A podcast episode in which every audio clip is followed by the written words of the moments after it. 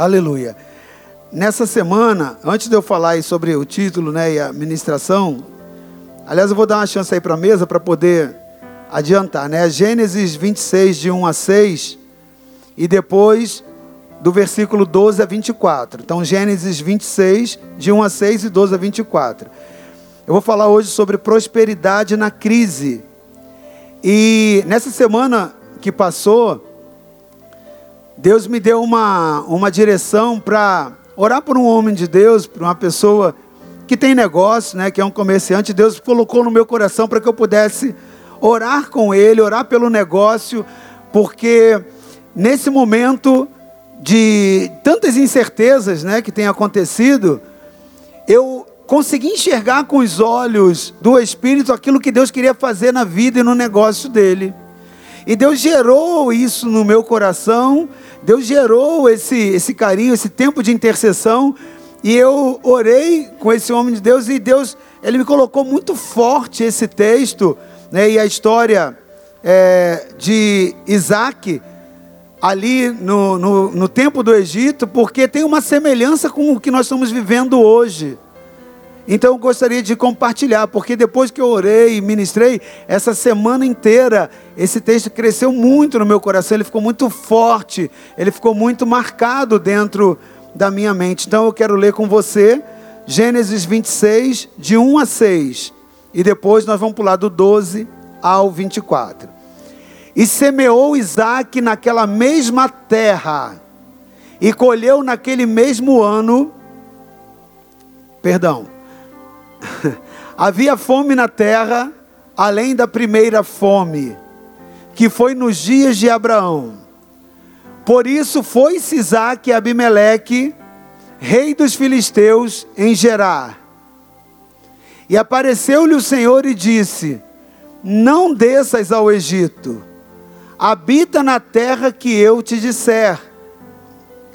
Peregrina nesta terra, e serei contigo e te abençoarei, porque a ti e a tua semente darei todas estas terras e confirmarei o juramento que tenho jurado a Abraão teu pai.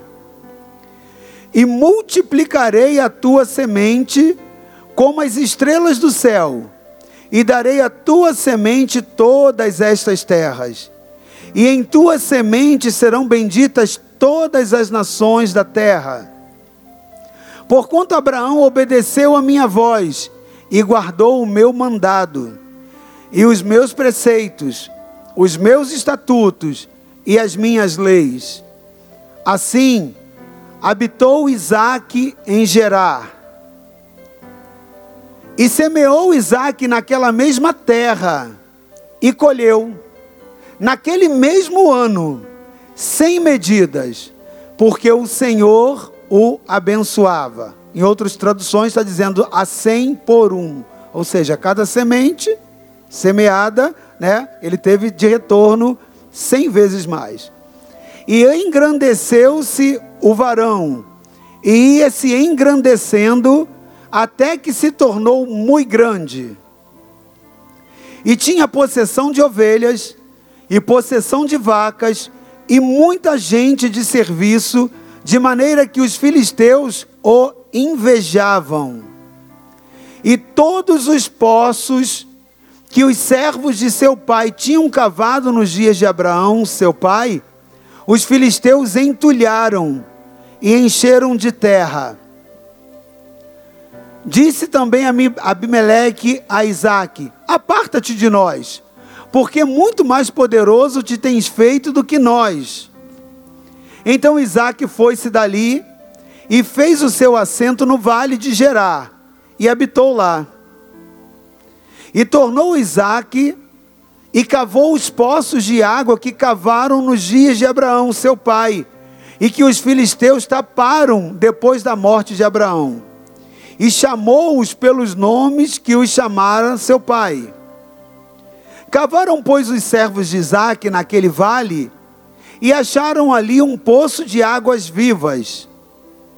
E os pastores de Gerá porfiaram com os pastores de Isaac, dizendo: Esta água é nossa.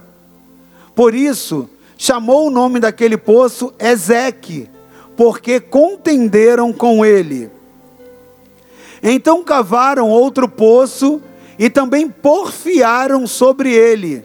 Por isso chamou o seu nome Sitna. E partiu dali e cavou outro poço e não porfiaram sobre ele. Por isso chamou o seu nome de Reobote e disse: Porque agora nos alargou o Senhor e crescemos nessa terra. Depois subiu dali a Berseba. E apareceu-lhe o Senhor naquela mesma noite e disse: Eu sou o Deus de Abraão, teu pai. Não temas, porque eu sou contigo, e abençoar-te-ei e multiplicarei a tua semente por amor de Abraão, o meu servo. Aleluia. Prosperidade na crise. Querido, o texto ele é enriquecedor. Por si só, só na leitura, você já tem uma compreensão muito grande de como é o poder e o agir de Deus quando ele resolve abençoar a uma pessoa da sua aliança. Quando Deus resolve abençoar uma pessoa que tem uma aliança com Ele, não há deserto, não há seca que trave, ou não há nada que possa impedir essa prosperidade que Deus manda. Nós estamos vivendo, queridos, dias difíceis. Nós estamos atravessando dias com situações bem complexas, como você ouviu na ministração domingo passado. São tempos que Deus tem trazido juízo a todas as nações, a diversas né, localidades, e nós temos visto esse juízo que tem vindo ali por causa da pandemia gerar crises financeiras na vida de muitas pessoas. Só nessa semana nós inauguramos a semana só aqui, local no Espírito Santo, dizendo que logo na primeira semana 6 mil demissões. Né? A federação lá do comércio dizendo, depois mais 5 mil ao longo da semana, ou seja, uma semana 11 mil demissões. Quando nós abrimos isso e ampliamos para a realidade do Brasil, isso fica muito latente e não é uma exclusividade do Brasil. A Europa está sofrendo, a Ásia está sofrendo, ou seja, há agora um grande problema além do problema da saúde que nós temos visto, que é o problema da fome, do desemprego. Há um problema de escassez aí ameaçando as nações, ameaçando o nosso Brasil. Então nós estamos vivendo dias difíceis. E nós temos visto nesse tempo muitos relatórios difíceis. A gente ouve e para para a mídia, né? É, é só relatório de dificuldade. Mas nós, queridos, não vivemos debaixo de relatórios terrenos. Nós que servimos ao Senhor e temos uma aliança com Ele, nós vivemos dos relatórios que saem do céu. Porque o governo que vem na nossa vida é um governo do céu, não é um governo terreno. É claro que nós não somos abduzidos, é claro que nós estamos dentro desse contexto. Mas eu quero fazer um paralelo com a vida de Isaac. A Isaac também vivia dentro de um contexto, de um paralelo. Ele estava ali em Gerar, e, e ali em Gerar, Isaac estava passando por um processo onde a terra estava em seca, não produzia mantimento, não produzia alimento. Não era o problema do gado, da fazenda dele, do, da terra que ele tinha, era um problema macro, era um problema que estava generalizado. Deus ainda o adverte, dizendo: Olha, se você está com a expectativa de resolver o problema lá no Egito, não desça para o Egito, não é no Egito que está a solução. Ou seja, a escassez também, quando você vai ler e estudar, você vai ver que o Egito também passava por dificuldades. Então era, havia um problema que não era um problema da geografia onde ele estava. Era um processo instalado, instaurado. E naquele momento, querido, o relatório daquele lugar era ruim, como hoje tem sido o relatório no Brasil e nas nações. É desfavorável. A terra não produz, não produz pastagens. Isaac tinha ovelhas, rebanho herdado do seu pai. Mas não tinha o que elas comerem. E você sabe que se não existe pastagem, o gado morre. Se existe seca, é fatal a morte dos gados. Não tem como prosperar no lugar onde tem seca. A fome era só uma consequência daquele processo. Então, querido, nós lemos que os relatórios eram difíceis, mas, assim como tem sido difícil nos dias hoje, muitos relatórios, eu quero dizer que eu e você não vivemos pelos relatórios humanos dessa terra, ainda que eles sejam verdadeiros. Como eu disse, nós não somos pessoas alienadas, abduzidas. Nós olhamos e vemos que a dificuldade está instalada. Porém, o que nos governa é a palavra que vem do céu. Porque o justo vive pela fé. O justo vive pela palavra liberada da parte de Deus. É assim que você precisa andar nesse tempo de relatórios difíceis. É assim que você precisa proceder com o relatório que sai da boca de Deus, porque Isaac teve uma palavra que saiu da boca de Deus. Quando Deus fala para ele, Isaac, não desça ao Egito, permanece em Gerar. Está difícil para todo mundo, está seca a terra, mas eu te abençoarei. Eu vou fazer você abundar. Eu vou fazer você prosperar. Tem crise em Gerar? Tem crise. Tá espalhado, tá, é fato, é, mas você vive com a palavra que sai da minha boca. Isaac tem duas opções: acreditar e abraçar a palavra de Deus, ou ficar com os argumentos terrenos.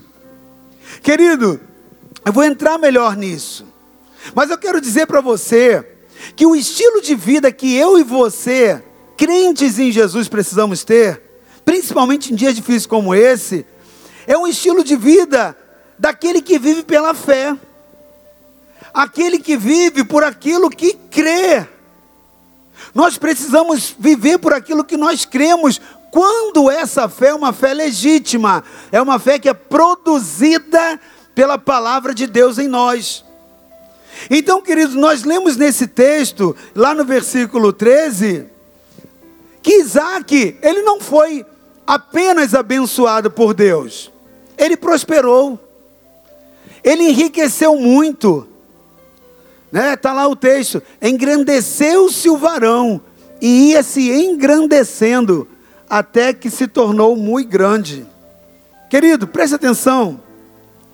Na época de Isaac, também houve uma grande crise, como nós estamos vivendo hoje. Foi um tempo de relatórios que apontavam para a realidade de tempos difíceis.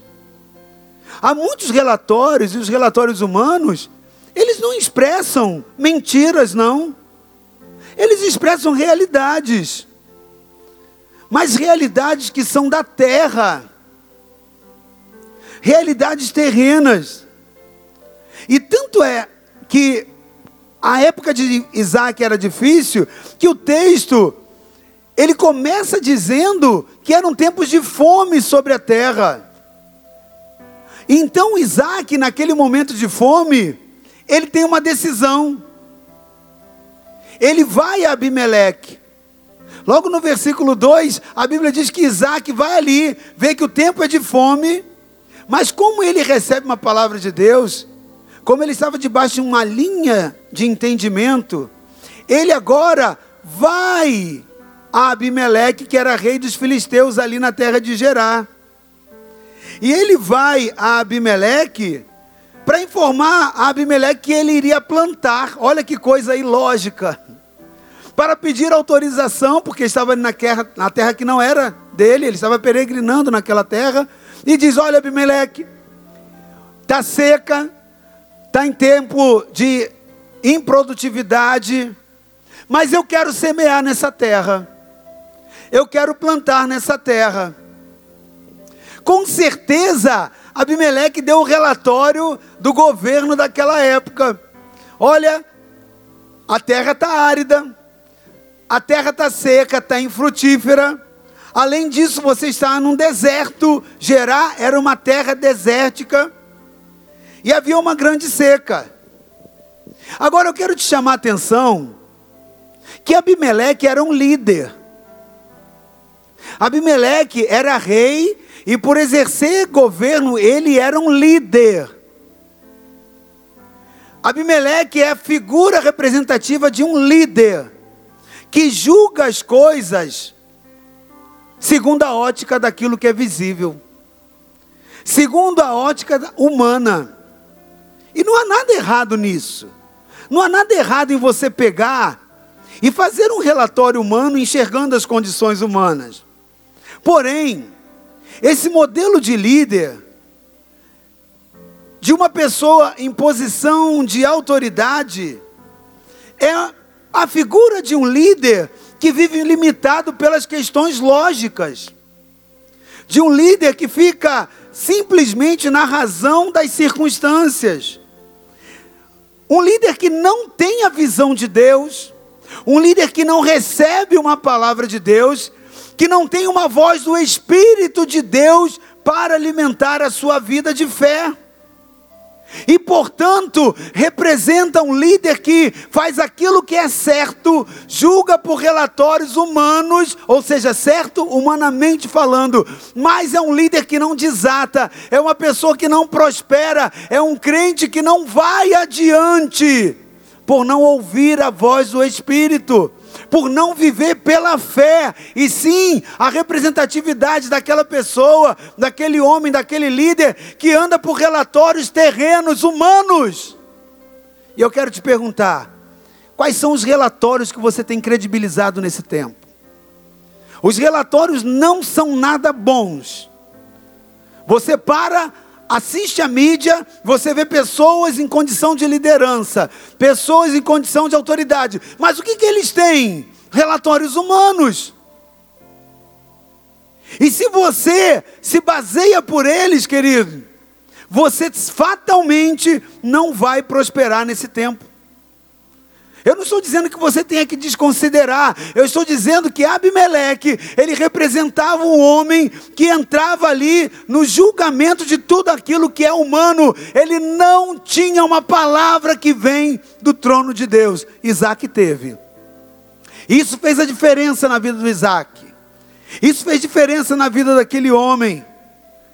Ele não teve uma visão de Deus, Abimeleque. Ele não teve uma voz do Espírito, Abimeleque, porque era um líder, era um homem que andava sobre relatórios humanos, mas a Bíblia diz que o justo não é assim. O justo ele vive pela fé, e mais do que isso, ele vence nesse mundo. O, o, o justo, ele não é vencido, ele vence no mundo e o, o mundo e no mundo. Agora, qual é o fator que faz com que esse homem, esse justo, viva e vença e triunfe na terra onde os relatórios humanos são tão diferentes? A fé, querido. A fé, e para você ter fé, essa palavra tem que vir do trono, produzir, gerenciar o seu coração. A Bíblia diz, lá em 1 João 5,4, que aquele que é nascido de Deus vence o mundo, vence os relatórios terrenos, vence os relatórios que vêm do coração humano. E essa é a vitória que nos faz vencer o mundo, a nossa fé. É isso que nos diferencia no tempo da crise. Os relatórios são maus, são maus, mas eu tenho uma palavra e nela eu confiarei. Eu tenho uma palavra e ela vai ser lâmpada para os meus pés, luz para o meu, para o meu caminho. Eu tenho uma palavra e ela me dá direção.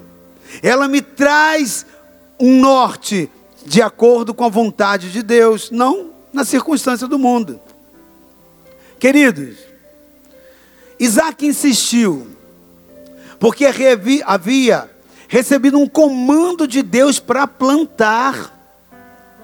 Preste atenção, Deus dá um comando totalmente lógico. Eu quero te perguntar: Imagina você tem uma terra, você, a terra passa fome, e você tem um saco de semente. Se, se, a terra tem fome, primeira coisa, existe um encarecimento muito grande do valor das sementes, do preço da semente.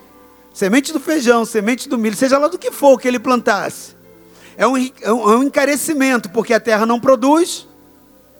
Agora, aquela terra seca, Isaac tem uma palavra de Deus e diz: Cara, pega isso que você estocaria para se alimentar. Talvez Isaac poderia pensar: Eu não sei quanto tempo essa fome vai durar. Deus mandou ficar aqui. Eu não sei quanto tempo. Então a primeira coisa que eu vou fazer, vou construir um celeiro, vou construir um depósito, eu vou guardar todas as sementes, porque eu vou cozinhar essas sementes até elas terminarem. Eu não posso perder, elas são a minha segurança para o amanhã. Isaac não opera desse jeito. Isaac ouve Deus falando o seguinte: Ei, eu vou fazer beneficência com você pela aliança que eu tenho com teu pai, porque a aliança que eu mantive com teu pai, eu fiz uma aliança por gerações, então essa aliança vai chegar até você. Eu estou estabelecendo a mesma aliança, e se numa aliança existem obrigações, existem também direitos, e a, o direito de você nessa aliança é prosperar em meio à crise. E agora Deus vai lá e traz Isaac, então, pega essa tua semente, pega esse saco de semente, e ao invés de fazer depósitos, ao invés de ficar tentando calcular, não, eu vou guardar aqui, em poupança, e eu vou, aqui vai dar para eu cozinhar e fazer alimentação para mim, para os meus empregados durante, sei lá, um ano, dois anos, três anos. Não. Isaac recebe uma palavra de Deus dizendo: planta nessa terra, entrega as sementes para a terra. Talvez Isaac poderia dizer para Deus: Deus, mas a terra é seca, eu vou perder sacos e sacos de sementes. Não. Isaac não faz isso. Isaac insistiu na ideia de Deus. Oh, querido, como é bom você persistir na ideia que Deus tem para a sua vida. A vontade de Deus para a sua vida é boa, perfeita e agradável, querido. Não tenha medo da vontade de Deus. Há pessoas que sofrem com medo da vontade de Deus. Ah, mas a vontade de Deus não é minha. Querida, a vontade de Deus é muito melhor do que a sua. Principalmente se a sua for momentânea, temporal, lógica, humana. A vontade de Deus é muito maior. A vontade de Deus, ela precisa produzir na sua vida coisas grandes. Você já ouviu uma ministração que eu falei sobre as crenças? Deus, ele quer que a vontade dele seja boa, perfeita e agradável, mas para que você viva a vontade dele, você tem que ver, ouvir e sentir. Deus falando contigo e produzindo isso no seu espírito. Isaac recebeu essa palavra. Isaac havia visto seu pai prosperar, havia passado a experiência que Abraão também passou. A história só estava se repetindo. Isaac, ele já tinha visto o que Deus fez lá no Moriá. Quando ele seria o cordeiro imolado, mas o anjo veio e falou: Não faça isso, Abraão. Era Isaac que estava ali, ele conhecia o Deus de poder. Querido, para você prosperar num tempo da crise, você precisa conhecer o Deus de poder. O Evangelho, ele é muito mais do que a palavra que você possa ler, ele é poder vivo de Deus, e você precisa experimentar desse poder.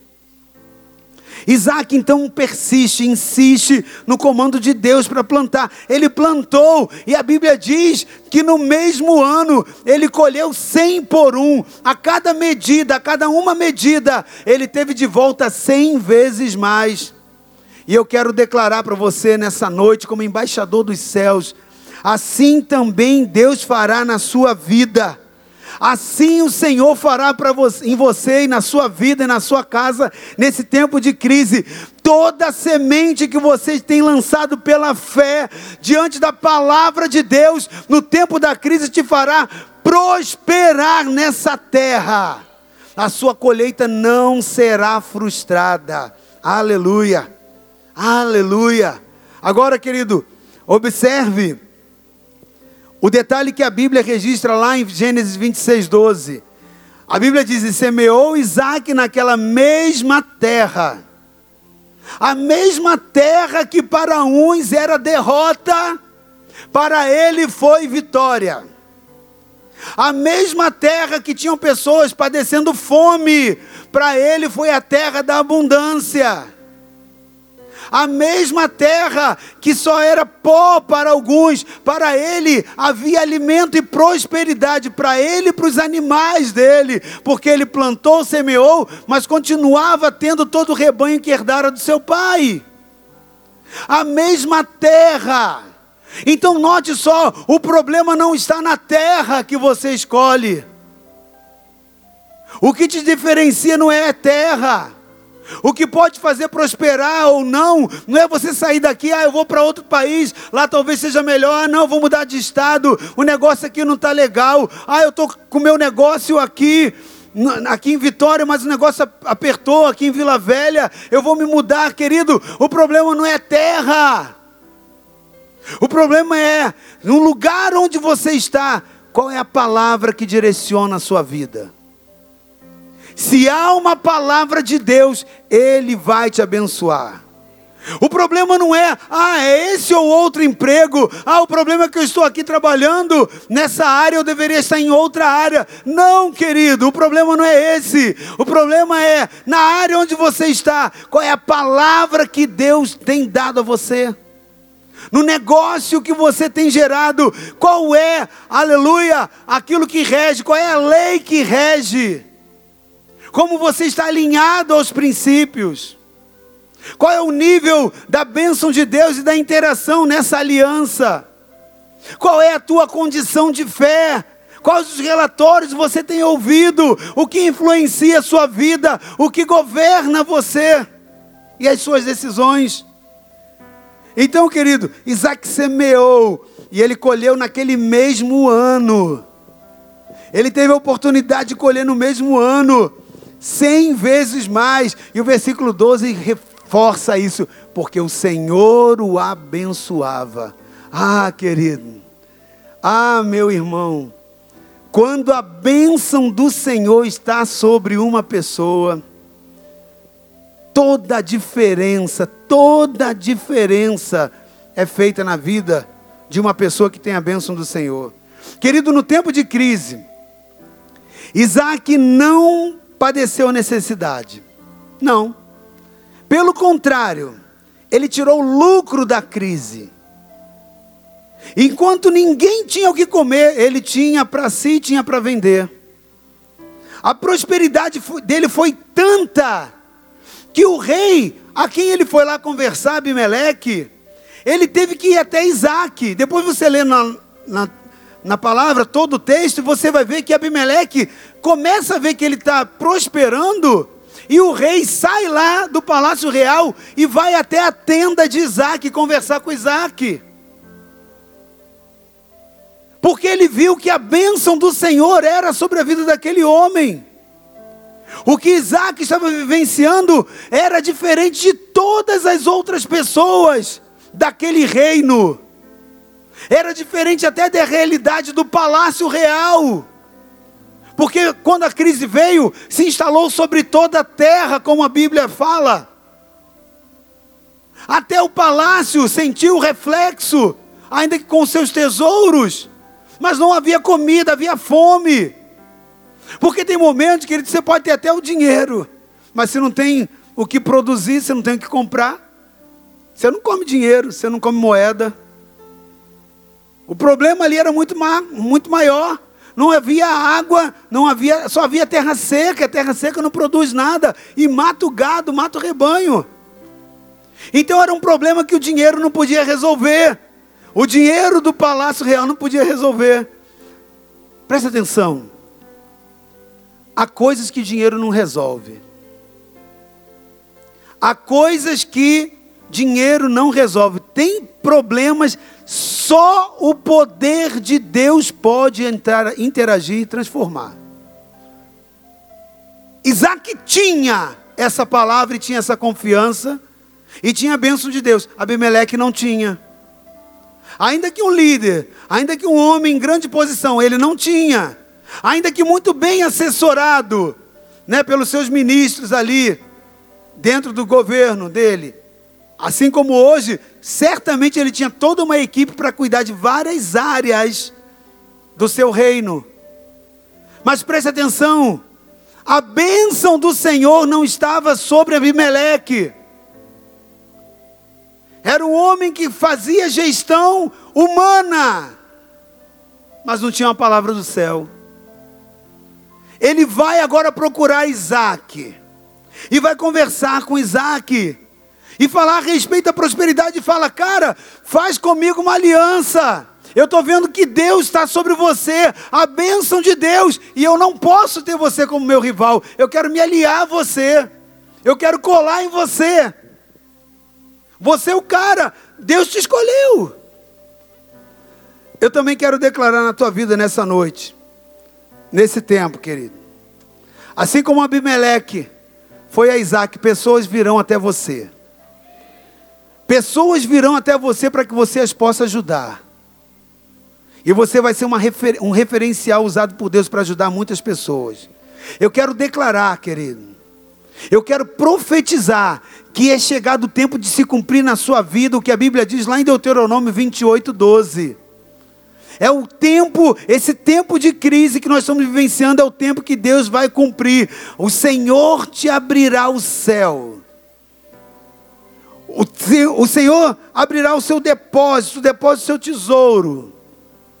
Deuteronômio 28 diz que ele dará chuva para a sua terra no seu tempo, para te abençoar, abençoar as obras da tua mão, e diz: que você emprestará muita gente, mas tu não tomarás emprestado. Eu declaro, libero essa palavra no reino dos céus sobre a sua vida. Você é homem de aliança, você é mulher de aliança, você vai prosperar, você vai abençoar a muitas pessoas emprestando, mas você não vai tomar emprestado.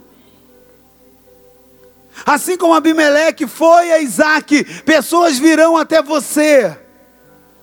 E você vai ser uma fonte de bênção. Agora eu também quero te dizer algo.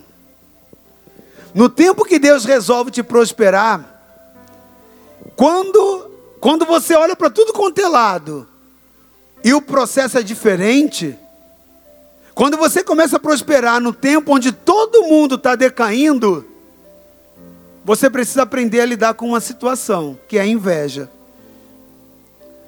Você precisa ter esse entendimento. O texto que nós lemos diz exatamente isso: que o povo daquele lugar invejou Isaac. Bateu o espírito de inveja, entrou a operação ali da inveja. Né? Ao olho do seca pimenteira. Sempre vai vir, está ali. Tinha possessão de ovelhas, de vacas, de muitos, né, de muita gente de serviço, de maneira que os filisteus o invejavam.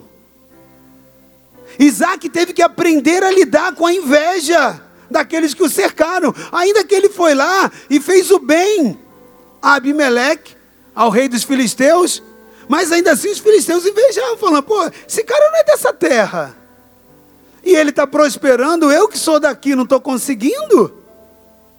Querido, eu não tenho dúvida, embora a palavra não escreva, mas eu não tenho dúvida que muitos ali olharam para Isaac e falaram assim: se ele planta, também, se ele pode, também posso. Se ele está jogando semente, também vou colocar a minha. E talvez tenha ido lá e pagado para ver. Mas a bênção de Deus não estava sobre a semente dele. E a bênção de Deus não estava ali. E pela bênção de Deus não estar ali, eu tenho certeza que muitas semeaduras foram frustradas de muitos filisteus. E isso deve ter trazido ali um pânico, dizendo: Mas como pode ele prospera e eu não prospero? Como pode? Ele planta, eu sou vizinho de cerca. Esse cara está crescendo, o gado dele prosperando, tem grama lá e não tem na minha. É porque o Senhor o abençoava. Então, querido, prepare-se para ter que lidar com a inveja. Isso porque quando você prospera num território que ninguém prospera, ou você se torna um referencial, ou você se torna um líder, ou você vai se tornar uma afronta, você vai se tornar uma ameaça. Por isso que eles invejavam. Então, cuidado, cuidado. A inveja dos filisteus foi tanta que a Bíblia diz que eles foram lá, os filisteus foram entulhar os poços. Eles olharam e assim como fizeram nos dias de Abraão, quiseram também fazer no dia de Isaac. Foram lá entulhar os poços, porque era dos poços que ele tirava a água para poder jogar na sua plantação, porque não chovia sobre a terra. Deus deu a estratégia. Agora eu quero te perguntar: você acha que os filisteus também não tentaram cavar poços? Certamente. Ah, querido, certamente. Mas cavaram, cavaram, cavaram. E como havia juízo naquela terra, também não encontraram. E essa que era inveja, como ele faz e consegue, eu faço e não consigo. A inveja nasce disso. A inveja nasce de quando você tenta se comparar resultados com alguém. Agora preste atenção, querido. Preste atenção. Tenha cuidado com a inveja, não deixe ninguém entulhar os seus poços. Sempre haverá filisteus querendo perturbar a tua prosperidade, tentando criar contendas, mas Deus tem milagres sobrenaturais para a tua vida. Deus tem milagres sobrenaturais para a tua vida. O resultado inevitável da prosperidade é que pessoas terão inveja de nós, isso é fato. Agora, essa inveja Muitas das vezes, eventualmente, ela vai se transformar em perseguição. Preste atenção, homem de Deus, mulher de Deus. Muitas perseguições se levantam, porque pessoas que invejam né, outras, ou seja, são vítimas da inveja, quando eles não têm como, como eles não têm como tripudiar mais de outra forma, eles vão lá operar em cima de perseguição. O versículo 26, 15. A Bíblia diz que todos os poços que os servos do seu pai, ou seja, Abraão, tinham cavado nos dias de Abraão, os filisteus entulharam e encheram de terra. Queridos, os filisteus entulharam os poços de Isaac. Os filisteus foram lá, entulharam por inveja os seus poços. Mas ele foi lá e não parou. Isaac não estava obcecado, presta atenção, ele estava determinado. Há pessoas que não conseguem discernir o comportamento do crente. Acho que o cara é bitolado, que o cara está ali, ó, com a cabeça. Não é isso, querido. Quando nós temos uma palavra que vem do Espírito e aquilo ali é gerado em nós como vida, Aquilo não nos obceca, mas aquilo nos determina. Isaac ficou determinado. Ele foi lá e cravou, cavou outro poço e deu o nome de Sitna. Mas novamente a Bíblia diz que mais uma briga, mais uma contenda, mais uma perseguição. Essa é estratégia do diabo o tempo todo, te perseguir e tentar te oprimir. Mas a estratégia do inimigo é sempre essa mesma criar contenda e inimizade. Então você precisa aprender que os tempos de crise no mundo, querido, são tempos de favor para os que estão em Deus. Mas nesse tempo, você precisa estar vigilante e sóbrio em oração, em todo o tempo, porque são tempos de lutas, são tempos de resistência, são tempos de perseguição para resistir o teu crescimento. Embora o perfil de Isaac fosse um perfil, querido, de um homem é, é, sábio, de um homem manso, um homem que estava bem disposto, e mesmo diante do inimigo e das perseguições, não adiantou. Tenda de Isaac foi ampliada. A terra de Isaac prosperou. A semente que Isaac lançou na terra não ficou frustrada.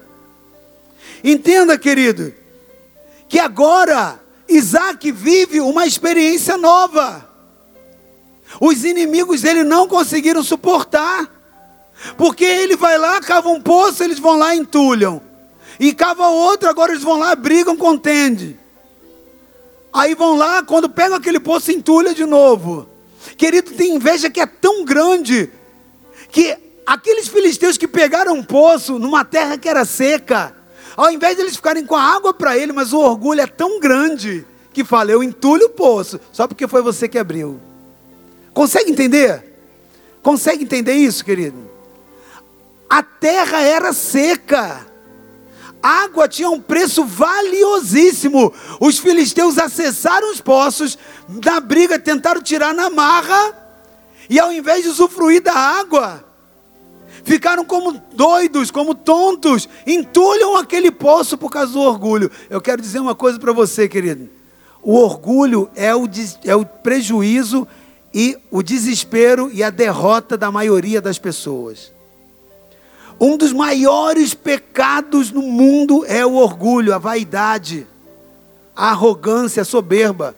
É por isso que a Bíblia diz que Deus, ele resiste o soberbo, ele abate o soberbo, mas ele dá graça ao humilde. É por isso que a Bíblia diz: humilhai-vos perante a potente mão do Senhor, para que ele se exalte você no tempo dele. Então os filisteus vão lá de inveja, foram lá entulhar um poço, brigam, contende para o poço e fala: nem você nem eu, vamos entulhar. E lógico isso, querido. Mas agora, a Bíblia diz que depois de tanta perseguição, há um momento que ele chega em Reobote. Há um momento que ele entra agora, né? E ninguém mais entulha o seu poço. Reobote, quando você vai lá no hebraico, a tradução de Reobote significa lugares amplos. E eu quero dizer que Deus nesse tempo está levantando Reobote para você, um lugar amplo para você, o lugar que Deus vai te dar, vai alargar as tuas possibilidades. Deus está inaugurando Reobote para você. Esse poço ninguém vai mais entulhar. Ele tem águas vivas, são águas da prosperidade de Deus. Os seus inimigos não suportarão, e na inveja eles perecerão, não se sustentarão, porque Deus vai ampliar o seu lugar. Deus vai ampliar a sua colheita, Deus vai ampliar o teu território, Deus vai exterminar aqueles que te invejam e vai mostrar que Ele é Deus na tua vida. Você chegou a Reobote, querido. Em nome de Jesus. Agora preste atenção. Quando os filisteus entulharam os poços, o povo ficou sem água. E quando o rei veio até Isaac, Isaac fez com que o rei lhe prometesse que agora os seus novos poços não seriam mais entulhados. Então, querido, o rei começou acreditar naquela palavra de Isaac, faz aquele acordo, e a Bíblia diz que Isaac se assentou e comeu e bebeu então com o rei. Isaac preparou um verdadeiro banquete para aqueles que estão famintos. Queridos, os moços, o moço de Isaac, aqueles moços de Isaac, quando viram o seu senhor fazendo bem aqueles que estavam lhe perseguindo, eles vão lá agora e vão informar Isaac que eles encontraram agora um outro poço. Nós não lemos esse texto, mas depois você pode ler em casa. Ele está um pouquinho mais depois, lá para frente. E ele agora cava, e eles acham agora Bet-Sheva, que é Berseba, um poço com muito mais água. Um poço que tinha um volume sete vezes mais águas do que Reobote tinha dado para ele. Eu quero declarar isso nessa, na sua vida também nessa noite, querido. Assim também vai ser na sua vida. Talvez muitas pessoas estejam se levantando contra você, ou poderão vir um dia se levantar contra você ao ver toda a tua prosperidade. Mas você estenderá as suas mãos para aqueles, aleluia, que vão reconhecer que o favor de Deus está na sua vida. Deus vai fazer o bem a você, querido. Você está debaixo de decretos de Deus.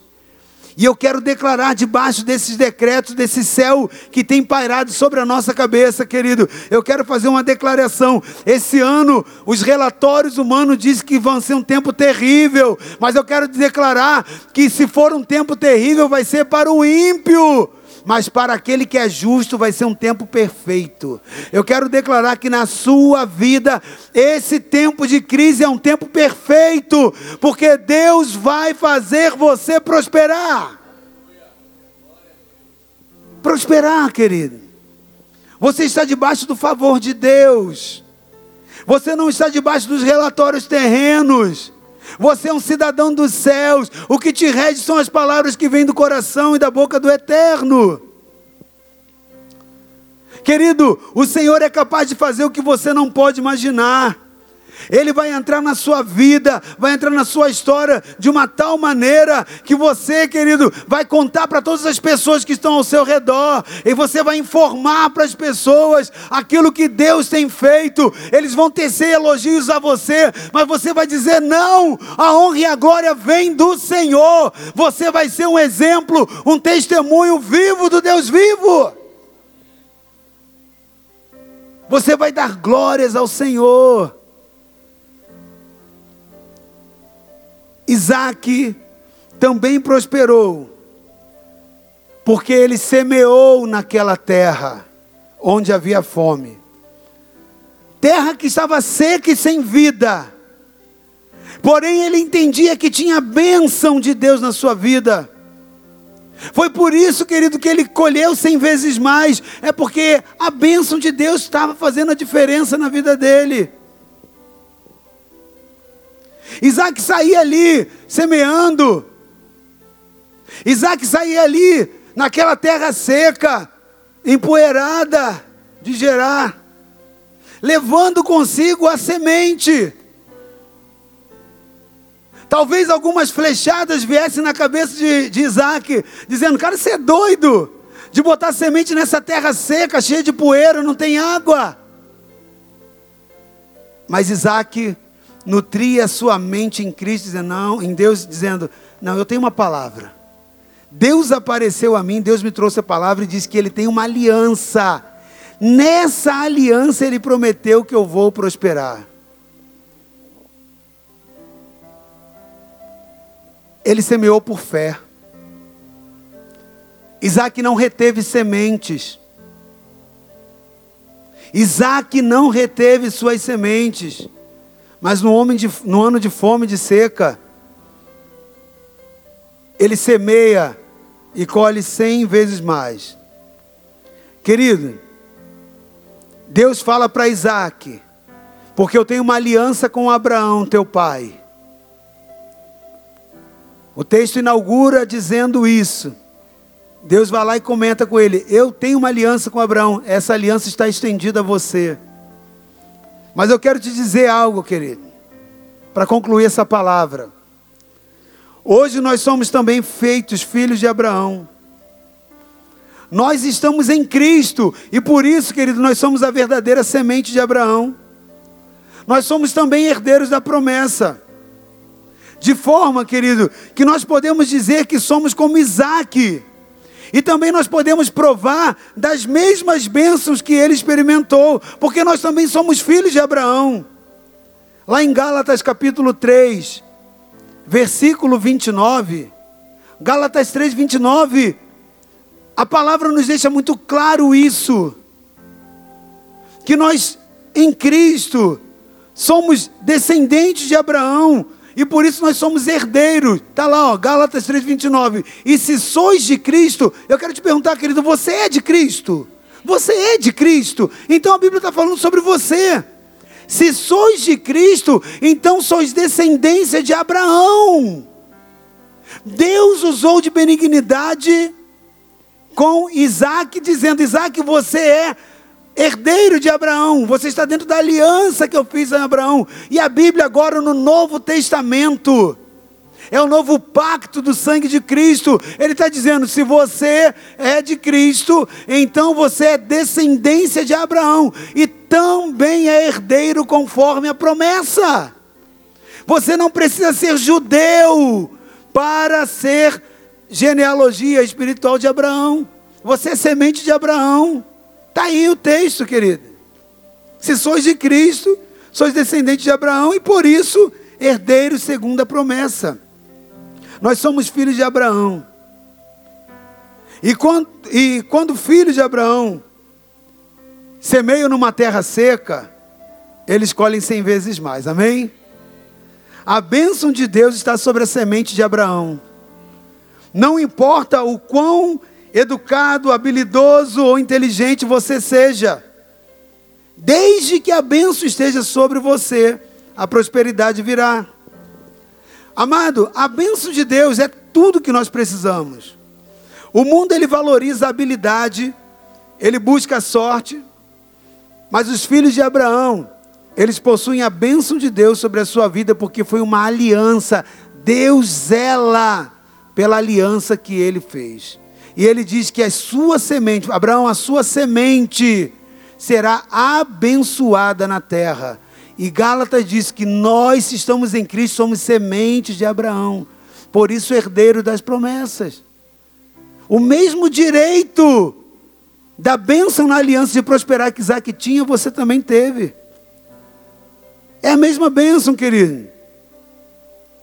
Agora eu quero te perguntar: será que Isaac ele não sabia que havia fome naquela terra? Claro que sabia, mas como, ainda sabendo que tinha fome naquela terra, ele poderia plantar a si mesmo, simplesmente porque ele sabia que estava debaixo da bênção de Deus. Ele sabia da aliança que Deus fez com seu pai, e ele resolveu operar pela fé sobre a palavra que ele ouvira de Deus. E ele resolveu não reter as suas sementes. Querido, olha o que a palavra diz: e semeou Isaac naquela terra. Isaac não foi um homem que somente sabia o que a Bíblia dizia que ia fazer. Ele sabia que tinha parte de Deus ser fiel na promessa, mas havia parte dele. Creio ou não creio?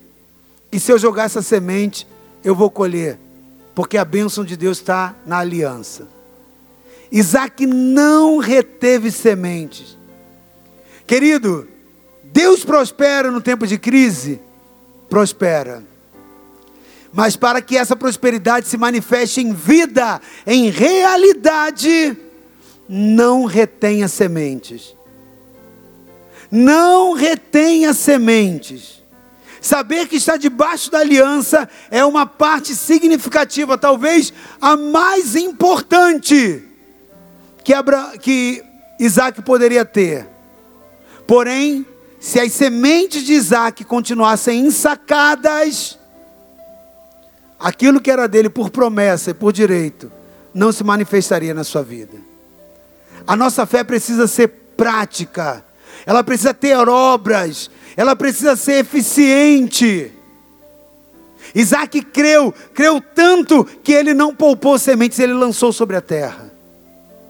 No tempo da crise, não é reter tuas sementes que vai te prosperar.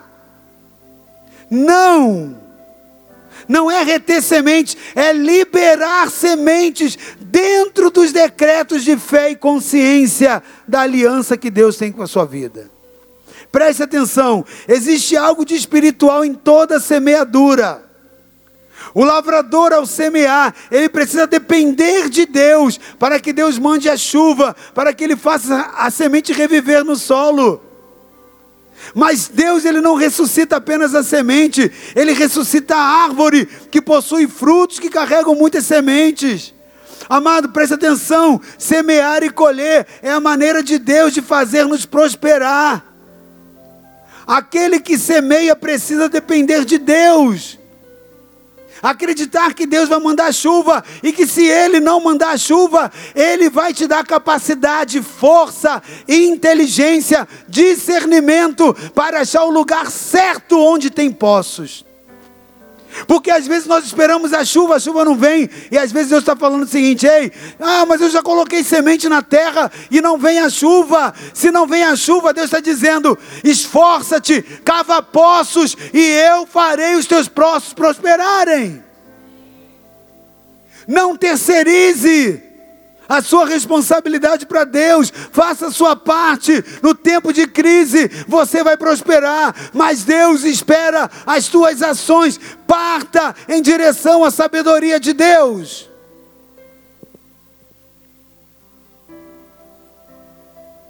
Às vezes temos que renunciar, queridos, algumas coisas. Renunciar, às vezes, algumas sementes que poderíamos usufruir dela para acreditar que é o tempo de semeá-las. Abrir mão para ver algumas coisas acontecendo. Preste atenção, querido. Todo aquele que renuncia algo por amor ao Evangelho, por obediência à palavra de Deus, o Senhor prometeu que receberia cem vezes mais nessa terra. Será que é coincidência que cem vezes mais foi a mesma medida que Isaac colheu quando semeou? A Bíblia diz que ele semeou e ele colheu cem por um. Jesus vai lá e fala o seguinte: aquele que deixar pai, mãe, mulher, casa por amor a mim, aquele que renunciar por amor a mim, não existe aquele que faça isso que não receba nessa terra, não é na eternidade, não. Ele diz nessa terra, não exista um, é palavra de um Deus fiel, é negócio, ele está empenhando a palavra e o nome dele. Não exista um que ainda nessa terra não receba cem vezes mais. Então preste atenção, querido. Preste atenção. Eu encerro nessa noite dizendo a você que a sua recompensa virá do céu. Nesse tempo presente, a tua recompensa vem do céu, porque os decretos que vêm do céu são os que vão reger a sua vida e regem a sua vida. E eu quero fazer a última declaração profética nessa noite, dizendo que o mesmo Deus que abençoou Isaac também vai abençoar você. Porque a mesma bênção que estava sobre Isaac está sobre você. É o mesmo Deus, a mesma aliança, o mesmo pacto o mesmo Deus que proveu o cordeiro para Isaac, o, cordeiro para Abraão, no lugar de Isaac, é o mesmo Deus que proveu Cristo na cruz do Calvário por mim e por você. O mesmo pacto, a mesma aliança. É preciso semearmos com atitude de fé, porque nós estamos debaixo do favor de Deus e porque em Cristo nós temos a mesma bênção liberada que Deus liberou para Abraão e sua descendência. Você é descendência de Abraão, amém? Conforme nós lemos no texto de Gálatas. Feche seus olhos agora, ore comigo enquanto chamar aqui o pastor Beto para a gente poder fazer a ceia aqui, amém? Vem cá, Guta também.